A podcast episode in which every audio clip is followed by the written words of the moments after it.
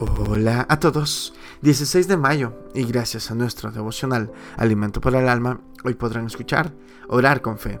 Lecturas sugeridas Mateo capítulo 21 del verso 18 hasta el 21.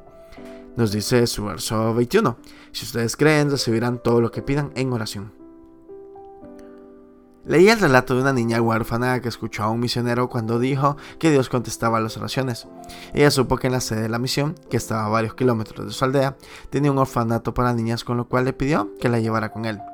El misionero le comentó con dolor que no podía hacerlo porque la cantidad de dinero que recibía ya era insuficiente para cubrir los gastos que tenía, pero le dijo, pídele al Señor que nos enviemos ayuda económica y yo también oraré.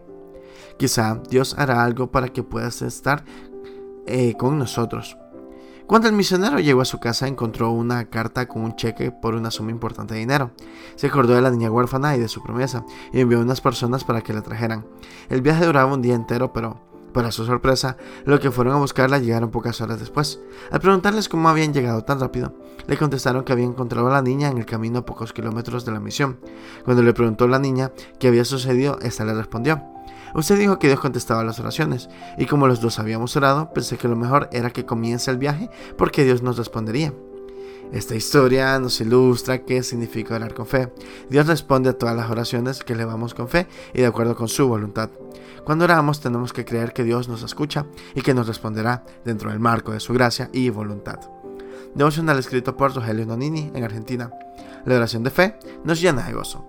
Muchas gracias por escuchar.